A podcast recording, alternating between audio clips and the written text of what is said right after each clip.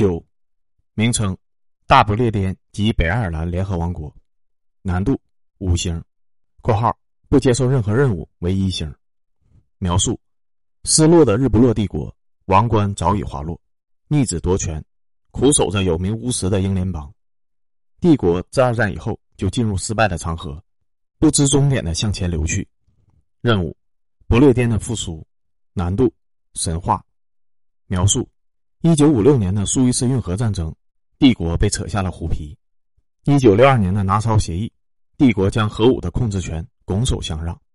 这一切都离不开大不列颠的好孩子，大洋彼岸的美利坚。深得不列颠传承的美利坚，不但成为了新的主宰。还将他的老父亲折腾得五劳七伤。加拿大、澳大利亚本是不列颠的臣子，现在已经为美利坚马首是瞻。海洋原来是不列颠的乐园，现在在海洋上踏浪而行的是白头鹰，而曾经的日不落只能苦守三岛之地，成为五常之耻。现在不列颠要重新进入这场世界的游戏，拿回五常的荣耀，不再做一个美利坚的提线木偶。第一阶段。海基核武，难度困难，目标拿回核武的绝对控制权，研制出自己的海基导弹。第二阶段稳定货币，难度困难，目标维持英镑的地位，制止美利坚因为第一阶段而来的报复。第三阶段产业复苏，难度极难，目标重建工业体系，最起码重建军工体系。第四阶段欧洲外的乐园。难度极难，目标拆解欧盟，使得欧元解体，扩大欧洲的英国影响力。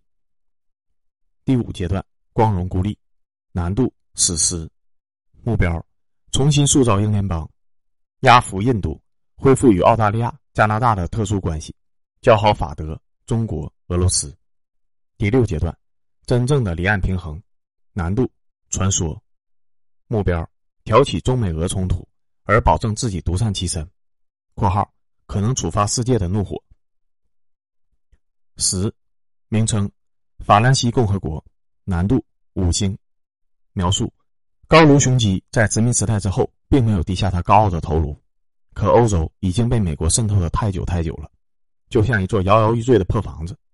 毛子还已经上来踹了一脚，白头鹰也跃跃欲试，让伟大的法兰西领导欧洲吧，驯服诸国。铸造一个统一繁荣的欧洲。任务一：非洲大国法兰西，难度困难到极难。描述：众所周知，法兰西是一个非洲大国，可是现在俄罗斯的雇佣兵在西非横行，法兰西的权威大受影响。美利坚也不断的在挖着法兰西的墙角，中国同样虎视眈眈，而北非、西非本土的势力也风起云涌。目标。加强对西非、北非的控制，打击中国、俄罗斯、美国的触手。二，高卢的欧盟，难度传说。描述：欧盟是属于法国的，德国应该尊重法国的意见，而不是仰仗经济横行无忌，让法国教会德国何谓尊重。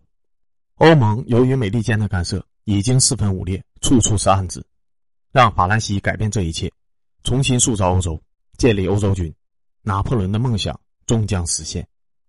第一阶段压服德国，目标获得更大的欧盟话语权（括号其余见欧盟任务）。三，欧罗巴荣耀（括号不可与二同时接受）。难度神话描述：欧盟废拉不堪，是时候脱离它，建立一个真正的帝国了。俄罗斯与法兰西有着传统友谊，德意志是法兰西的新欢，让我们三者联合在一起。统治欧洲与非洲吧。第一阶段，雄鸡的羽翼，难度困难，目标提升军事力量，加强与俄罗斯的军事合作，与德意志经济合作。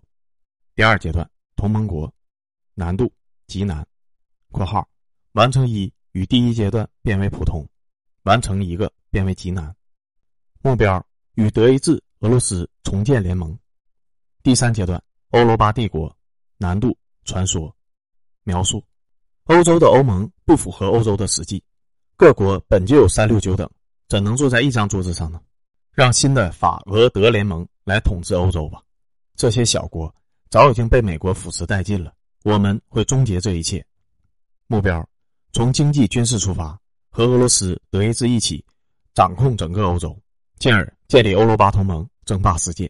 （括号）如果德意志、俄罗斯拒绝，则触发世界的怒火；一个拒绝，则触发大国的干涉；都同意，则不触发世界。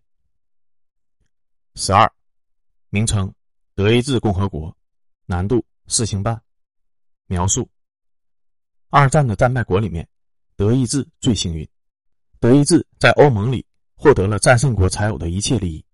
过去的三十年里，我们拆解了南斯拉夫，将影响力扩散到了整个欧洲，利用苏联解体，疯狂的掠夺东欧，利用工业体系和欧盟体系对大半个欧洲进行倾销。